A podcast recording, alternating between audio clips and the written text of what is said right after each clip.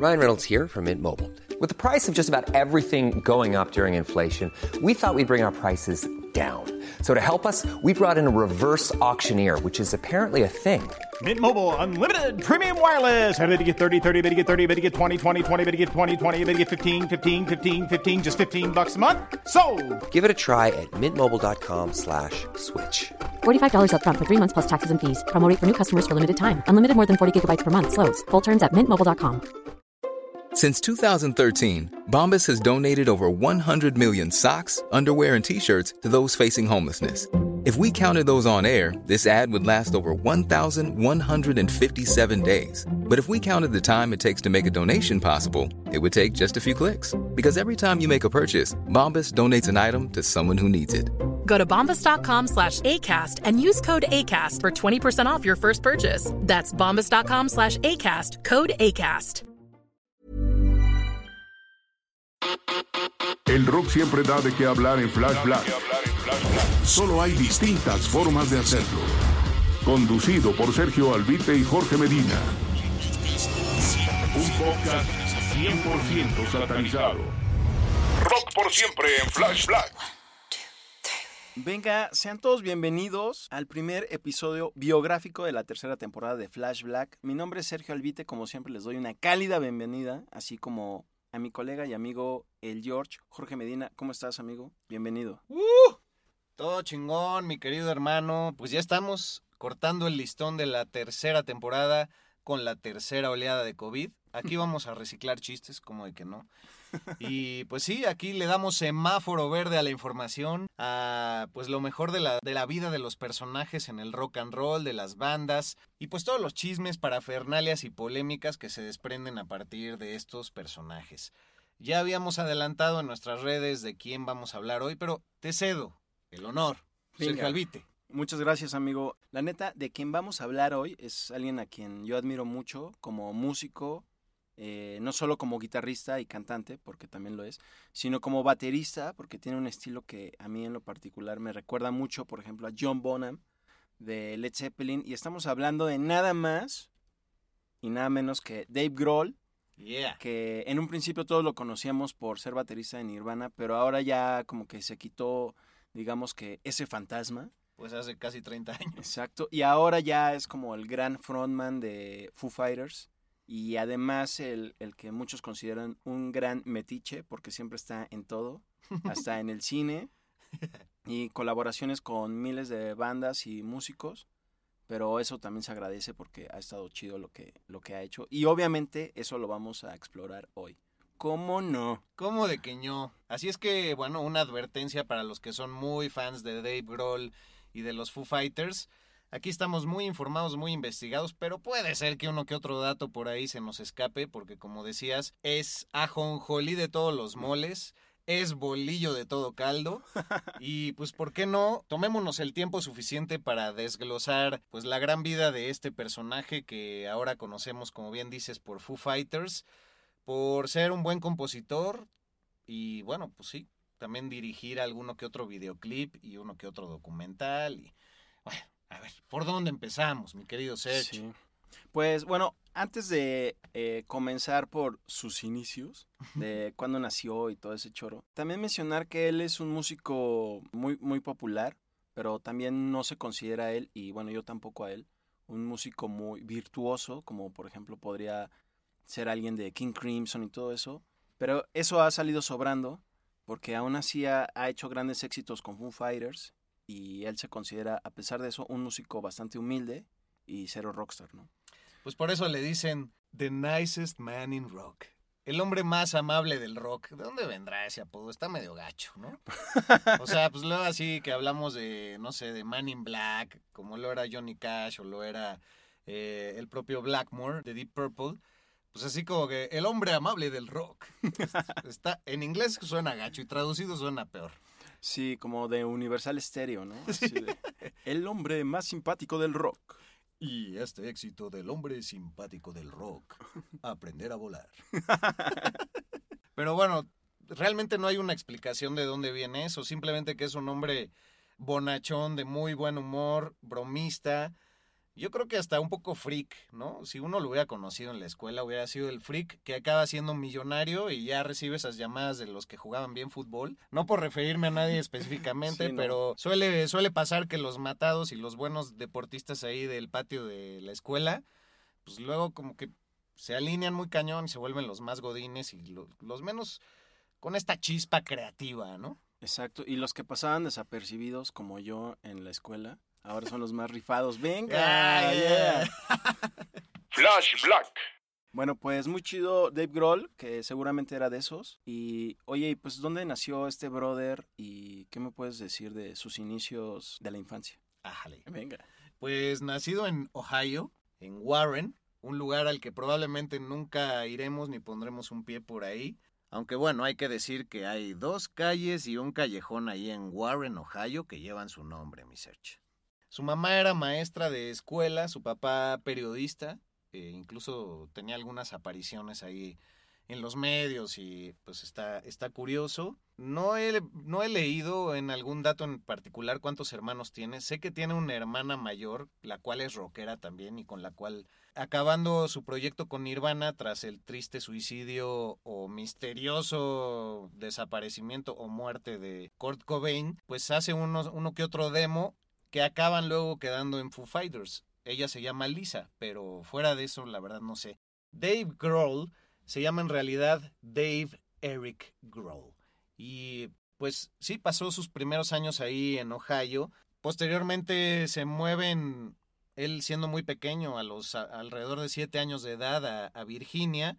De hecho, pues tiene él un poco un gesto de, de Simpson y ya decía, su hermana se llama Lisa y pues vivió en Springfield, estudió en la escuela de Springfield en Virginia. Entonces, pues bueno, ahí está la clara referencia de nuestra cultura pop a los Simpson. No sé si, si realmente ese sea el Springfield al, al que se refieren y demás, pero sí, ahí empezó también a entrarle un poco al rock and roll. En un inicio, a los 12 años, dicen que ya tocaba la guitarra, pero en otras fuentes señalan que el primer instrumento que llegó a tocar fue el trombón. ¿Ves? Ahí es pasar de ñoño a popular, o sea, ¿quién se acuerda de que, de- del que tocaba el trombón? Flash Black. Bueno, hablando precisamente de los Simpson, él en su etapa de adolescente sí tiene una boca que asemeja mucho a los personajes de... Los, los ojos Simpson. como muy abiertos. Ajá, ¿no? como saltones, ¿no? Ajá. Sí, sí, sí. De hecho, de, de- hecho creo que él es uno que se le ha escapado a los Simpson de salir en, en la serie. Si es que no se nos está escapando a nosotros, pero que yo, la se- mano. que yo sepa, no sé. Levantando la mano y haciéndome un poco hacia atrás. Exacto. No sé. Oye, y justo después de que le entró al trombón, sin albur, eh, fue un músico autodidacta, Ajá. porque él no, no le latía tomar clases de guitarra o de batería. Fue, se inspiró mucho en bandas legendarias para, para él aprender a tocar, sobre todo el instrumento de la batería, como ahorita una banda que me gustaría que compartieras. Y también porque decía que le parecía un poco caro el tipo de clases, ¿no? De, por aprender esos instrumentos cuando él decía, pues yo, yo puedo so- solito, ¿no? Antes de la internet, que está, que está cañón, sin YouTube, sin los tutoriales, toda esa onda.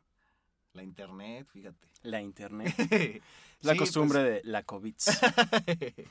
Pero, pues sí, eh, o sea, empe- empezó a tocar la guitarra y quiero rescatar eso que dices, pues un músico de aquellos es autodidacta, se preparó a puro oído y acaban siendo los mejores, como pues en otros capítulos hemos hablado de, de Eddie Van Halen y del propio Dimebag Darrell, si no me equivoco, y por ahí eh, uno que otro más. Y también de él me agrada que siempre se ha pronunciado en no hacer menos el talento de la gente. Por ejemplo, él odia eh, los realities de La Voz o The Voice, porque dice, ¿quién está capacitado para decir que alguien es bueno o no cantando?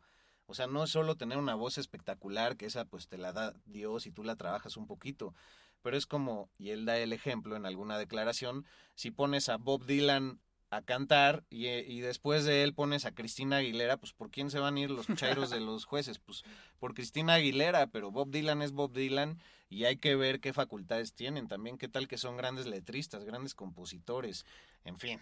Y además, ¿qué es lo que caracteriza a cada uno? Como también fue el caso de Dave Grohl, que era, es un gran baterista, pero por ejemplo, en la época de Nirvana había mejores que él, ¿no? Por ejemplo, el de, el de Soundgarden, que también ahí tienen algún vínculo, que mencionaremos más adelante. Ah. Si Ah, nos acordamos, eso hay que si decir. nos Más acordamos. adelante si nos acordamos, porque luego quedamos mal con nosotros mismos. Sí, bueno, o hay que El decirlo de abuso una de vez. sustancias, mi search. Exacto. Sí, mejor de una vez. que Matt Cameron de Soundgarden, que él acabó tocando luego en Pearl Jam, pero bueno, Dave Grohl luego dirigió un video de Soundgarden cuando se reunieron en la década pasada, pues ahí otra vez se encontró con Matt Cameron, pero pues venga de ahí. Oye, y también mencionar que pues era, se inspiró mucho en Rush para aprender lo, lo de la batería, ¿no? Sí, era la referencia que dabas. Él era fan de Neil Peart y a partir, como él menciona, de escuchar el disco 2112, el 2112, de la famosa banda canadiense que es por ahí del 76 el disco, dice, wow, realmente un baterista puede tener el ser uno de los protagonistas en la composición de la música. Y de hecho él también es admirador de John Bonham, a quien ya mencionamos por segunda vez aquí, el, el que era el gran baterista de Led Zeppelin, que de hecho también tiene el mismo tatuaje que tú tienes, mi querido Serge. Ah, venga. el de los tres círculos de Led Zeppelin, que es el sello como de Ah, John ¿sí? Bonham en la muñeca. Ah, venga, estamos ahí. Dave Grohl y yo, yes. Pero nos estamos olvidando de su etapa de guitarrista, que pues va muy ligada al punk. Él siempre fue muy ponqueto. Su primera banda en la secundaria y prepa, de hecho no tenía nombre y se hacían llamar Nameless, que significa lo mismo, y solo tocaron ahí en un asilo de ancianos. O sea, imagínate haber tocado covers en un asilo de ancianos. Pues, toques como toques ya los que están medio sorditos así. Gracias por venir, jóvenes. Muy bonito. Muy bonita su recital, su, su serenata. Este, y ya después se va clavando en el punk a partir de que una prima, una gran prima rocker, que yo tengo la fortuna de decir que tengo una prima rocker, mi querida Paulina Newman, un saludo para ti, los únicos dos rockers de la familia. Ah, Hay que ahí. andarles explicando a todo el mundo por qué Radiohead es bueno, porque los dos somos fans. Ajá. Bueno, perdón por el pequeño paréntesis, pero ella tenía eh, una prima que se llama Tracy, la cual lo llevó a sus 13 años a su primer toquín en su vida de punk, eh, de una banda llamada Naked Raygon, y de ahí dice, no mames, esto es lo mío, muy cabrón, quiero hacer eso. Cabe decir, como paréntesis, el primer concierto al que fue en la vida como espectador, ¿sabes a cuál fue? Ah, No, de los Jackson 5. Ah, venga, Michael Jackson y sus carnales. Sí, pero ABBA también ha estado presente en su vida. De hecho, ha hecho covers de ABBA por ahí. Hay que buscarlos, hay que ponerlos en nuestro playlist. Pero sí, de ahí le raya el punk. De hecho, él, en esta frontera que te digo que era medio friki, medio ñoño, medio raro, era el vicepresidente de, pues como de la sociedad de alumnos, ¿no? Que nunca, nunca falta ahí en la prepa. Y dicen que cuando, a través del altavoz, que ves que en las escuelas gringas es de que, pues, sí funciona y, y suena en todo. o sea, no, no es nada más así un sistema de audio que ya está quemado como acá, o alguien con un megáfono usándolo mal así de... Los niños de cuarto A. Bueno, allá a través del altavoz, bueno, el sistema de sonido en toda la escuela, dicen que se echaba una, unos covers de Bad Brains, por ejemplo, antes de hacer cualquier aviso y que pues eso le causaba problemas, pero que desde ahí ya era pues, un rockero empedernido, ¿no?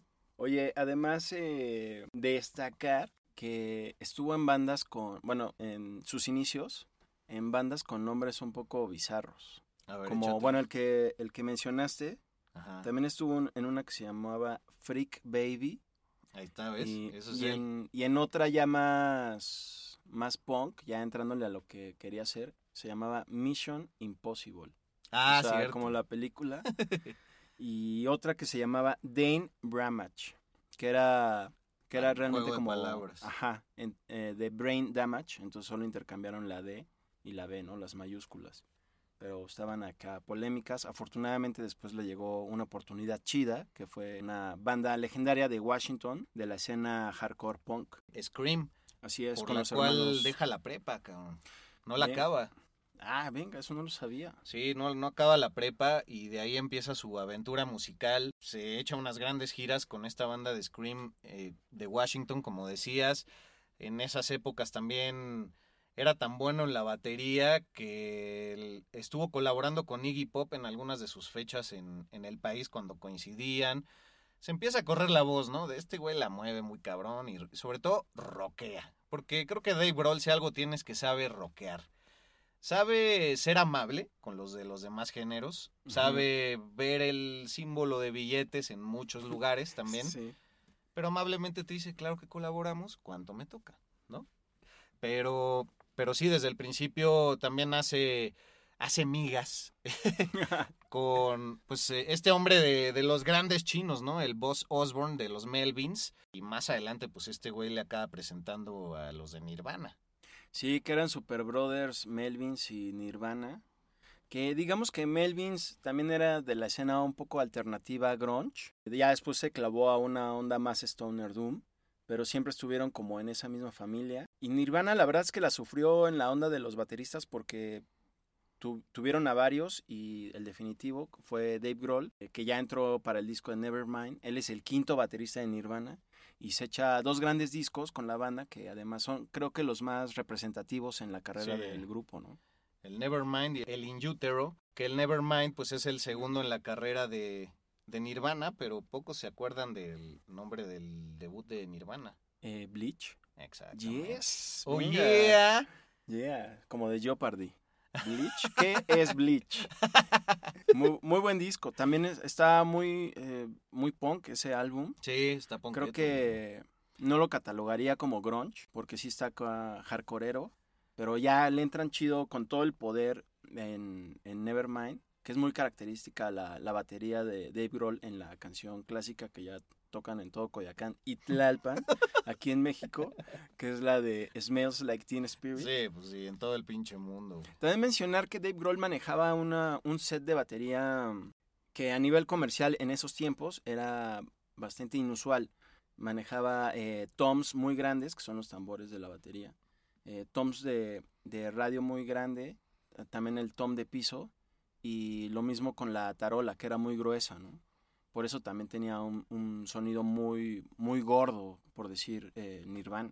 Exacto, siempre como que Dave Grohl, si yo pudiera decir algo de su música en general, es que sale, sabe darle cuerpo a, a la música desde su forma de interpretar la batería y la guitarra y también en la producción ha, ha aprendido a darle ese extra power, ¿no? Pero curioso cómo el punk eh, acabó transformándose en el grunge, ¿no? Hay mucha alma ponqueta en, en el grunge, ¿no te parece? Sí, como que toman esta también, esta onda rebelde del punk, Ajá, despreocupada, este, Exacto, que- marginal. que creo que también la aplican un poco a la vestimenta que se volvió característica, que así shorts de mezclilla o botas, eh, botas tipo militar, la clásica camisa de franela de cuadros y el cabello largo, ¿no?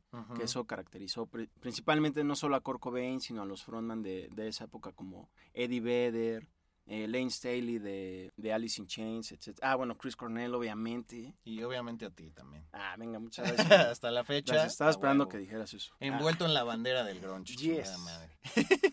Oye, entonces Scream, no tengo clara cuánta discografía sacó con ellos, pero fueron alrededor de unos tres años que estuvo con ellos, finales de los 80. Sí, él es, él, él, digamos que entró a reemplazar a alguien, no es de los originales, y se quedó hasta el final, hasta que se separó la banda con los Ajá. hermanos Stahl, que eran, digamos, el, el eje de, de Scream. Ya después eh, es cuando ya llega a Nirvana. Sí, y ahí le echa una, es que le echa una llamada a Boss Osborne y le dice, güey, ¿qué hago? Porque ya eran cuates, ¿no? El de los Melvins. Y le dice, güey, pues yo conozco acá pues, unos cabrones que tocan chingón, ya han sacado un disco, pues igual y puedes colaborar con ellos.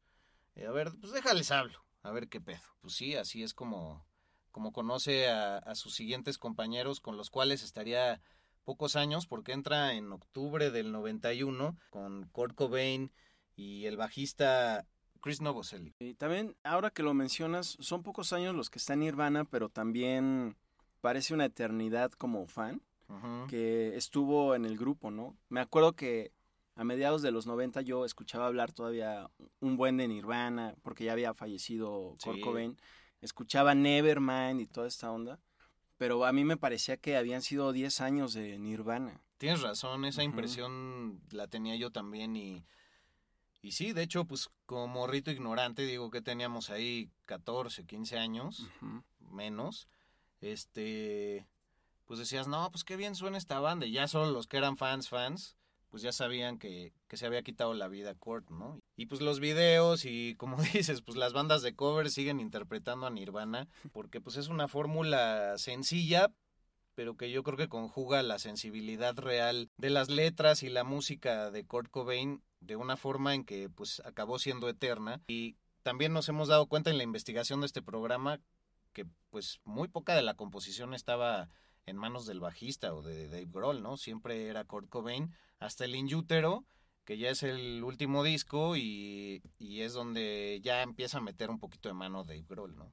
Y también, pues, y poquita mano, ¿no? Ahora sí que bajita la mano, eh, metió muy poca, pero al mismo tiempo ya se encontraba él haciendo por su lado entre las giras de Nirvana, así componiendo sus riffs, este, las letras de lo que sería él sin saberlo en ese momento, su próximo proyecto, ya después de Nirvana por, por el hecho trágico de Kurt Cobain. Y también, como ya estaban preparando el sucesora en, en Utero de Nirvana, estaban ensayándolo con Kurt en la batería y Dave Grohl en la guitarra, que pues era como ya la antesala, antesala de Dave Grohl en Foo Fighters. Totalmente, de hecho, ahí bajo el seudónimo de un proyecto que se llama Late, con un signo de exclamación al final, es que acaba sacando una producción que se llama Pocket Watch y esa de hecho todavía la puedes encontrar en lugares de Inglaterra y en su momento el disco valía 10, 11 dólares y ahora vale 200 libras si es que lo logras eh, encontrar porque Pocket Watch trae mucha de la fórmula con la que entraría Foo Fighters que en un momento estaba pensado para hacer un proyecto solista y él con el tiempo asimiló que era mejor reunir una banda, ¿no? Sí, cuando hace Foo Fighters, él empieza a grabar sus demos, los empieza a rolar entre gente conocida, pero sin decir que es, que es él, porque bueno, él ya era conocido como el baterista de Nirvana y no quería que lo asociaran y que por lo mismo no quería que eso le abriera, abriera las puertas, que al final pues lo hace indirectamente. Cuando lo manda a las disqueras estas maquetas, la disquera dice, venga, qué bien suena, así bien rocker, ¿no? Así toda esta onda post-grunge, sin ser post-grunge en ese momento. Es que hace Foo Fighters, él graba todos los instrumentos del primer álbum, que es, que es homónimo de la banda. Hay rolas heavies, hay unas también muy melosas. Hay una que se llama Oh George, que es dedicada a George Harrison, porque era su Beatle favorito. Y, y, cuando hacía la, las, la conferencia de prensa para hablar de Foo Fighters, pues todos obviamente le preguntaban sobre Kurt y todo esto, a pesar de que él había caído en una depresión muy grande por, por la muerte de su amigo. Pero se enfoca con todo en este primer álbum, que es un disco que quizás solo ubicábamos por las canciones comerciales, pero tiene muy buenas composiciones bastante heavy también. Y creo que la discografía de If you thought the only way to get a more defined jawline with natural looking results was through surgery, think again. Juvederm Volux XC is a non surgical injectable gel filler that improves moderate to severe loss of jawline definition and can help you achieve natural looking results with little downtime. Even better, this improved definition lasts up to one year with optimal treatment. No maintenance required. Improve jawline definition for a smooth, sculpted look with Juvederm Volux XC. For important safety information and to find a licensed specialist, visit juvederm.com. That's J U V E D E R M.com. Not for people with severe allergic reactions, allergies to lidocaine, or the proteins used in Juvederm. Common side effects include injection site redness, swelling, pain, tenderness, firmness, lumps, bumps, bruising, discoloration, or itching. There's a risk of unintentional injection into a blood vessel, which can cause vision abnormalities, blindness, stroke, temporary scabs, or scarring. Talk to a licensed specialist to find out if it's right for you. Ryan Reynolds here from Mint Mobile. With the price of just about everything going up during inflation, we thought we'd bring our prices down. So to help us, we brought in a reverse auctioneer, which is apparently a thing. Mint Mobile unlimited premium wireless. Ready to get 30, 30, bit to get 30, bit to get 20, 20, 20, bit to get 20, 20, bit to get 15, 15, 15, 15 just 15 bucks a month. So, Give it a try at mintmobile.com/switch. slash $45 up front for 3 months plus taxes and fees. Promo rate for new customers for limited time. Unlimited more than 40 gigabytes per month slows. Full terms at mintmobile.com. Hiring for your small business? If you're not looking for professionals on LinkedIn, you're looking in the wrong place. That's like looking for your car keys in a fish tank. LinkedIn helps you hire professionals you can't find anywhere else, even those who aren't actively searching for a new job but might be open to the perfect role. In a given month, over 70% of LinkedIn users don't even visit other leading job sites. So start looking in the right place. With LinkedIn, you can hire professionals like a professional. Post your free job on linkedin.com/people slash people today.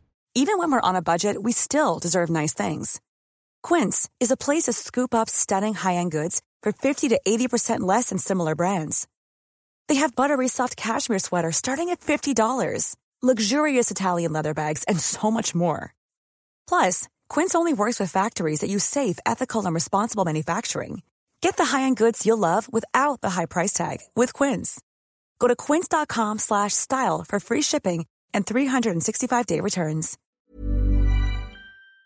De Foo Fighters, en mi muy particular punto de vista, y creo que coincidimos en eso, fue afectada por los ejecutivos de cuello blanco eh, de las disqueras. Sus sencillos generalmente es todo aquello que se parece más a una estructura, no sé si decir balada, pero heavy para nada son esas canciones. Y yo la verdad, la primera imagen clara que tengo de Foo Fighters en mi vida es con el video de Learn to Fly que lo repetían un montón de veces en MTV. Ah, sí. Yo veía mucho MTV. Y es un video chistoso que, que todos los miembros de la banda ahí ya iban en su tercer disco, si no me equivoco. Ajá, algo así. Y sí, creo que ya era el There is Nothing Left to Lose, ¿no? Que, que de hecho gana un Grammy este, este disco. Y todos los personajes de la banda interpretan a distintos pilotos, copilotos, este viajeros de un mismo avión y pues está cagado. En ¿Cómo ese video no sale Jack Black. Ah, me parece que sí. Sí, ¿no? Que Sí. ahí yo creo que, bueno, de alguna manera, al menos para el público empieza su relación, porque ya después, años después colaboran en, en Tenacious D, que Ah, es, que es la banda Jack. Black y Kyle Gass, que también sale en el video, si no me equivoco. Ah, güey. Tenacious D, el nacimiento ahí, indirecto. Oye, justo este video que mencionas de Learn to Fly, yo también lo veía mil veces en MTV y de ahí como que agarraba la onda de, pues de que era Dave Grohl, ¿no? Pero yo ahí todavía lo asociaba con Nirvana, no, no decía, ah, órale, Foo Fighters. O sea, como que yo todavía no le daba su lugar a Foo. Fighters, como ahora se lo doy, que me considero fan. Que siento que, y no sé, a ver qué opinas tú, que también me hice fan de ellos ah, muy tardíamente, pero por lo mismo que mencionas, ¿no? Es que en México en realidad cuando pegan, pegan es ya en los 2000, que es como esta brecha discográfica en que se estaban hallando, ¿no? Para mí el, el disco debut es el, el fuerte y luego pues 11, 12 años después con el Wasting Light en el 2011 es cuando me vuelven a ganar. Digo que yo pues, soy poca cosa para eso, ¿no? Pero estoy poniendo el ejemplo desde mi vivencia. Y bueno, pues esa sonrisa que tiene como de los Simpson y como de Ronaldinho, también el Dave Grohl, pues me vuelve a, a brillar, ¿no? Es- es- ese brillo de su sonrisa me vuelve a ganar. Y pues la verdad, a- a partir de ahí también creo que se vuelven más hard rock. Quizá influye que también este hombre colaboró con Queens of the Stone Age, entonces tienen un sonido medio stoner en el disco. Bueno, échenselo completo. El Wasting Light es un discazo del año 2011. Sí, es un disco redondo donde además en la rola de White Limo, eh, en el video sale el inmortal Lemmy Kilmister, del Ah, que siempre fue fan Dave Grohl. Sí, de sí- hecho lo mencionamos en el especial de Lemmy, pero muy bien rescatado. Ahí. sí, y además siempre le dio su lugar a Lemmy en el mundo comercial del rock, por decir, ¿no? Porque se quedaba siempre como en el mundo del heavy metal, Sí. Pero Dave Grohl siempre como que lo jaló chido, también con su proyecto Probot, muy heavy, que también es de la época, pero justo eso que mencionas de cuando él era, cuando Foo Fighters empieza a sonar como más, eh, digamos, amarrados en cuanto a composición, y a veces hasta un poquito más rockeros. Justo se da de después de estos discos que hace con Probot, que es el proyecto metalero de Dave Grohl, y su, su participación en Queens of Stone Age, donde tocó el- en este disco de Songs for the Deaf, del que soy muy fan. Sí. ¿Qué opinas de ese álbum? Ah, güey, es mi favorito. sí, la batería.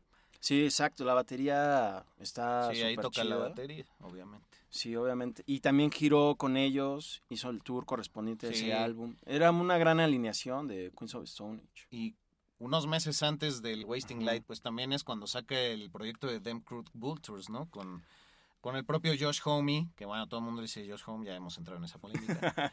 este, y con John Paul Jones de Led Zeppelin, cabrón. Entonces, Sí. un discazo también ese, ¿eh? A mí siempre me costó en su momento cuando existía el LimeWire y el Napster, ¿sí? Ajá. pues no sabía cómo se deletreaba el Dem Crooked Vultures, así es que los pondremos en el playlist también para que no tengan que sacar su inglés sin barreras. E- en ese álbum justo es una gran alineación ya to- estos tres músicos, pero recuerdo que en algún momento se rumoró que buscaban a un cantante para que solo Josh Homme se dedicara a la guitarra. Y se decía que el mismísimo Mike Patton Ah, de. Fate No More iba a ser el cuarto integrante. Digo, al Uf. final pues no se llevó a cabo nada de eso, pero que hubiera sido de esa banda Güey. un supergrupo realmente. Y de hecho creo que por esas fechas fue que Faith No More armó su gira. Quizá por eso fue su reencuentro, ¿no? Por esas fechas Sí. que los vimos y que puta, ver a Mike Patton, al que espero le dediquemos un programa en esta Ah, temporada. En vivo sí es de las voces más alucinantes y de los frontmans con mayor actitud que he visto en toda mi maldita vida. Sí, creo que esa adición a Them Crooked Vultures hubiera estado increíble. Pero bueno, es un buen disco. Sí. Eh, no se me hace increíble y sobresaliente. Ay, sí, ya quisiera yo hacer ese disco. Vaya, lo, comparándolo con Foo Fighters o Queens of Stone Age. Pero es un, es un gran álbum de peso, ya con solo contar con John Paul Jones, legendario Sí. bajista de Led Zeppelin. Es que creo que Dave Grohl y Josh Homme los distingue algo y es que siempre se dan el chance de probar la idea que traen en la cabeza y concretarla. Creo que es algo que les tenemos que copiar en nuestro ámbito, aunque sea usted contador. Un día haga las cuentas con Abaco y no con su maldita calculadora del celular.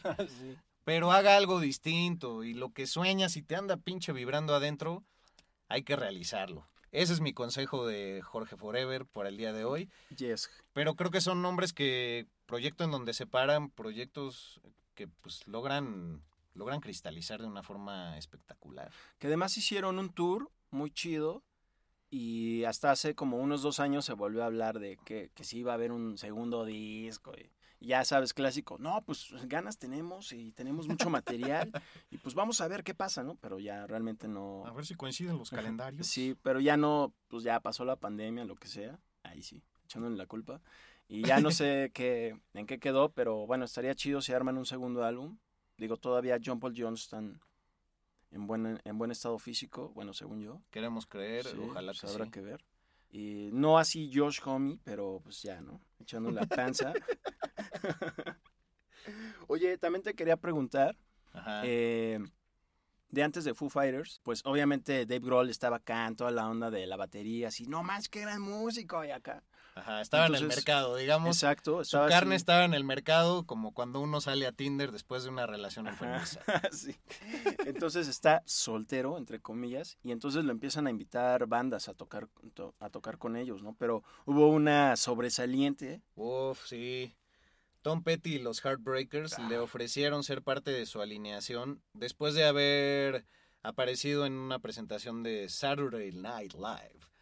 Y pues se lo ofrecen y él, pues muy digno, dice, no, muchas gracias. y muy rifado, porque además Tom Petty pues ya estaba súper afianzado, o sea, no era así que fueras a tocar con, No. con alguien que fuera empezando, ¿no? No, pues con unos 25 años más de carrera o, o 30 que, que el propio Dave Grohl y con, pues con una fanática muy distinta, ¿no? También.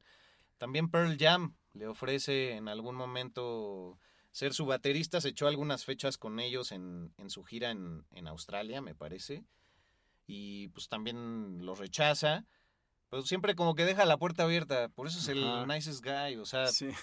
como no, pues no eres tú, soy yo, tengo estos proyectos y seguiré adelante y pues ya el que fuera eh, baterista también de los Red Hot Chili Peppers, que no recuerdo su nombre, Ah, eh, Chad Smith. ah, es el que es el que entra ahí con, con Pearl Jam. Oye, también Glenn Danzig de Danzig, quien era cantante de Misfits, también le, le dice a Dave Grohl, oye, pues qué onda, jálate a mi banda, ¿no? Acá, él queriendo jalar la, la onda juvenil en ese tiempo de Nirvana a su mercado, también, también lo rechaza, bueno, no es mala onda, pero le dice, no, gracias, y le entra Foo Fighters y pues se ha armado buenos discos. ¿Cuál es tu disco favorito después de Wasting Light de Foo Fighters? Híjole.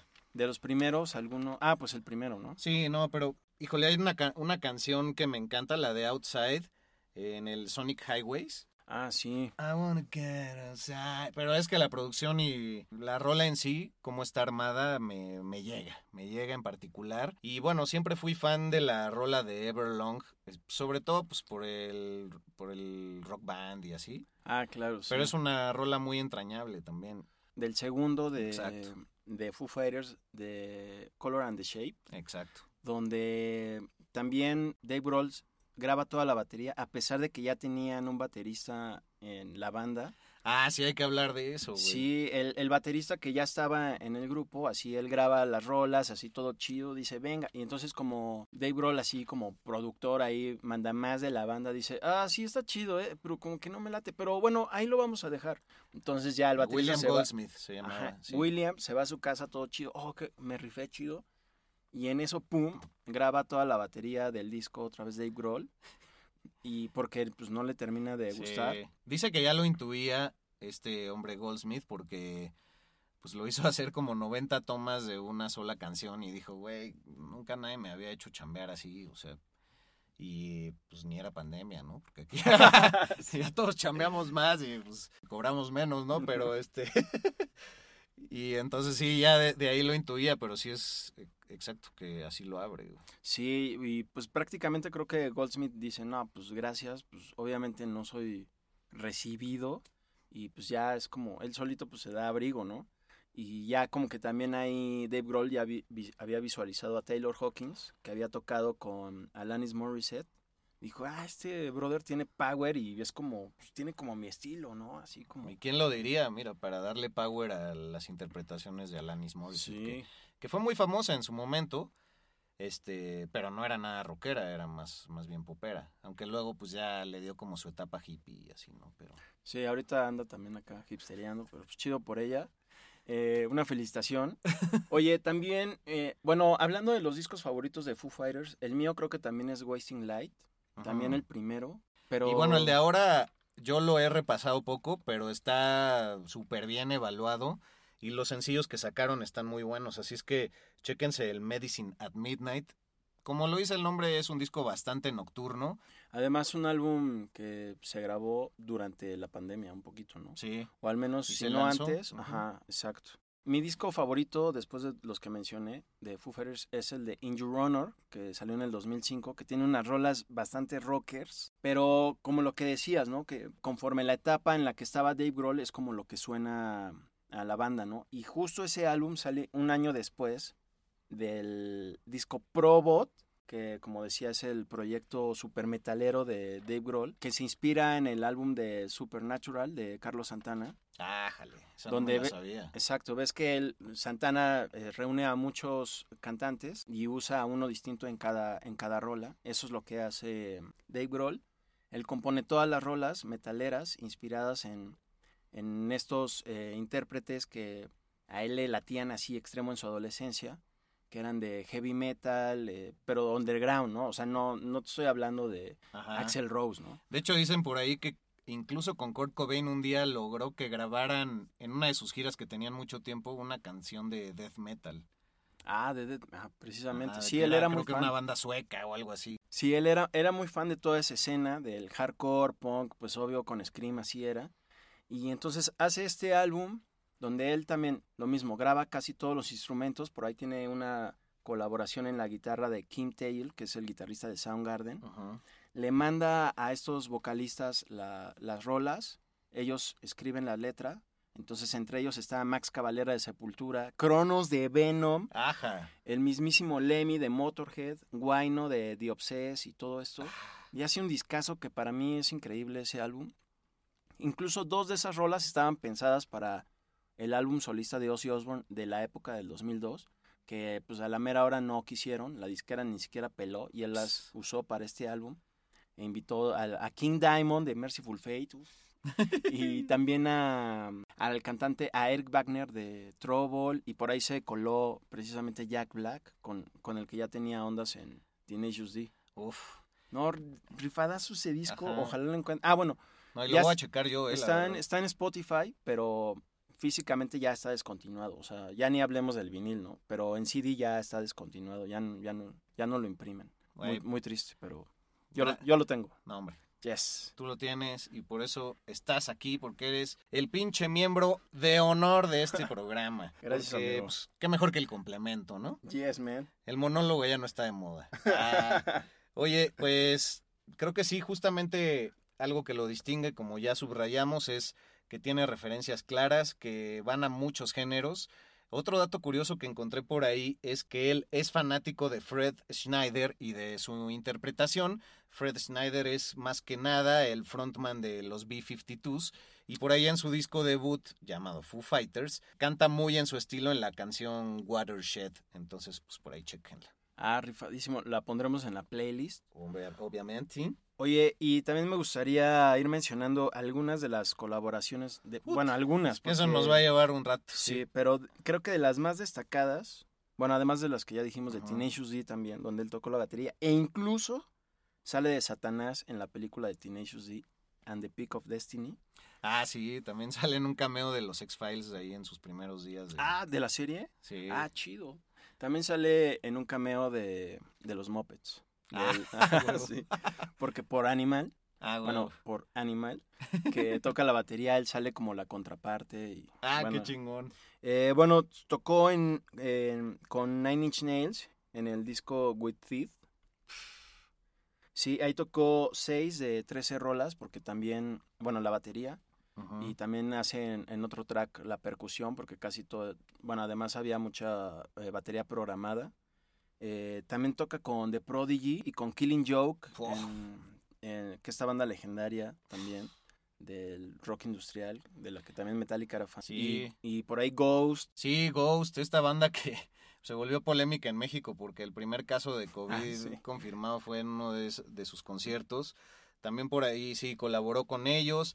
Con los Melvins eh, colaboró mucho en, en uno de sus EPs llamado King Boss.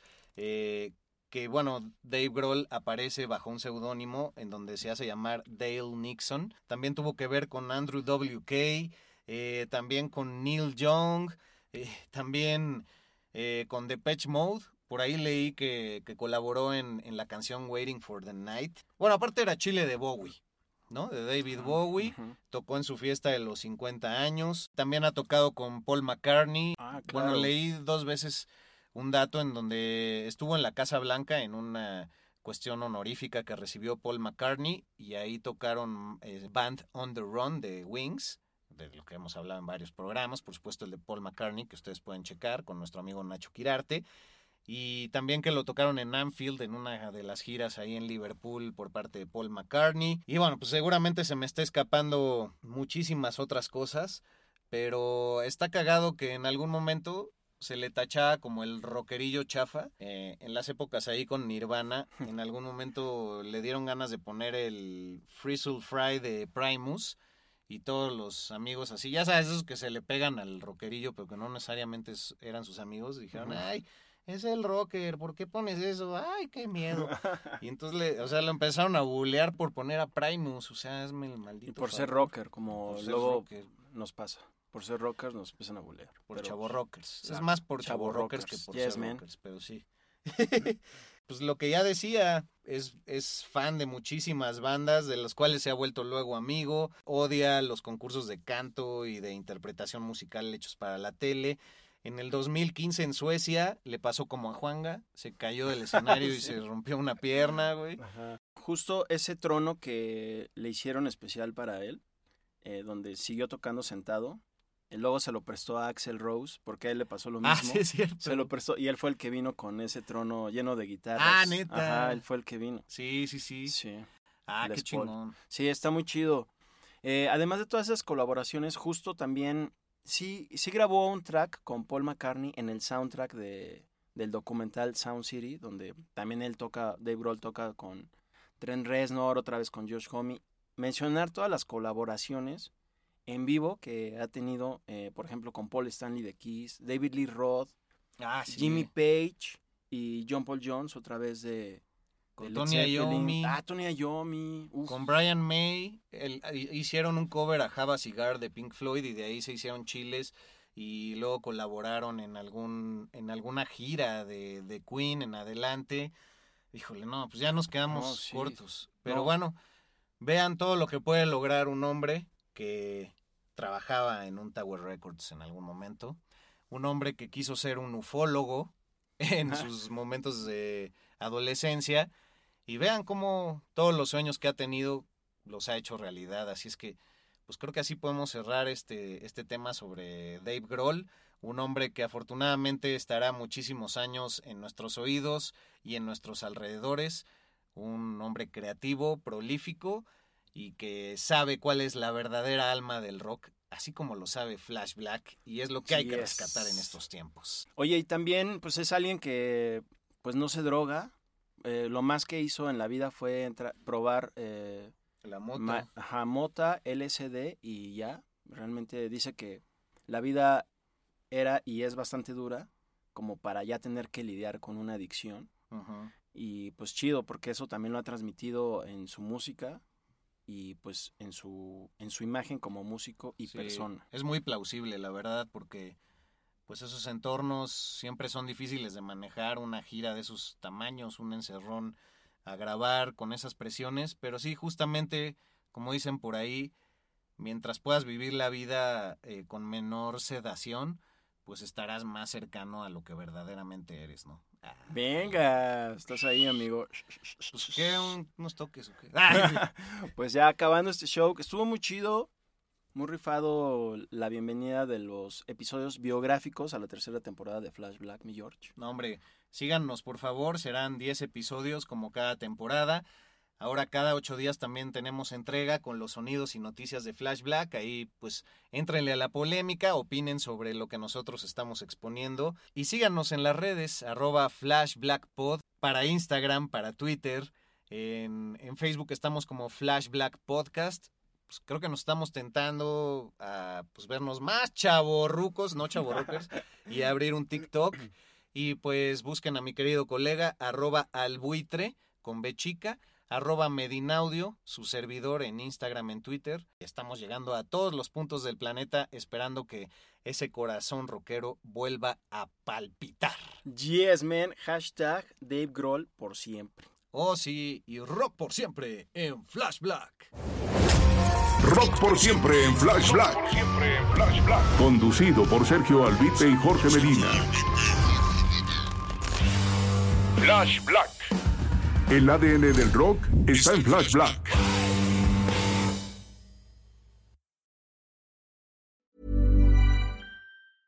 Mom deserves the best, and there's no better place to shop for Mother's Day than Whole Foods Market. They're your destination for unbeatable savings, from premium gifts to show-stopping flowers and irresistible desserts. Start by saving 33% with Prime on all body care and candles. Then get a 15-stem bunch of tulips for just $9.99 each with Prime. Round out Mom's menu with festive rosé, irresistible berry chantilly cake, and more special treats. Come celebrate Mother's Day at Whole Foods Market. Even on a budget, quality is non-negotiable. That's why Quince is the place to score high-end essentials at 50 to 80% less than similar brands. Get your hands on buttery soft cashmere sweaters from just 60 bucks, Italian leather jackets, and so much more. And the best part about Quince, they exclusively partner with factories committed to safe, ethical, and responsible manufacturing. Elevate your style without the elevated price tag with Quince. Go to quince.com slash upgrade for free shipping and 365-day returns. Hi, I'm Daniel, founder of Pretty Litter. Did you know cats tend to hide symptoms of sickness and pain? I learned this the hard way after losing my cat, Gingy. So I created Pretty Litter, a health monitoring litter that helps detect early signs of illness by changing colors, saving you money and potentially your cat's life. Pretty Litter is veterinarian developed, and it's the easiest way to keep tabs on your fur baby's health right at home. Go to prettylitter.com and use code ACAST for 20% off your first order and a free cat toy. Terms and conditions apply. See site for details.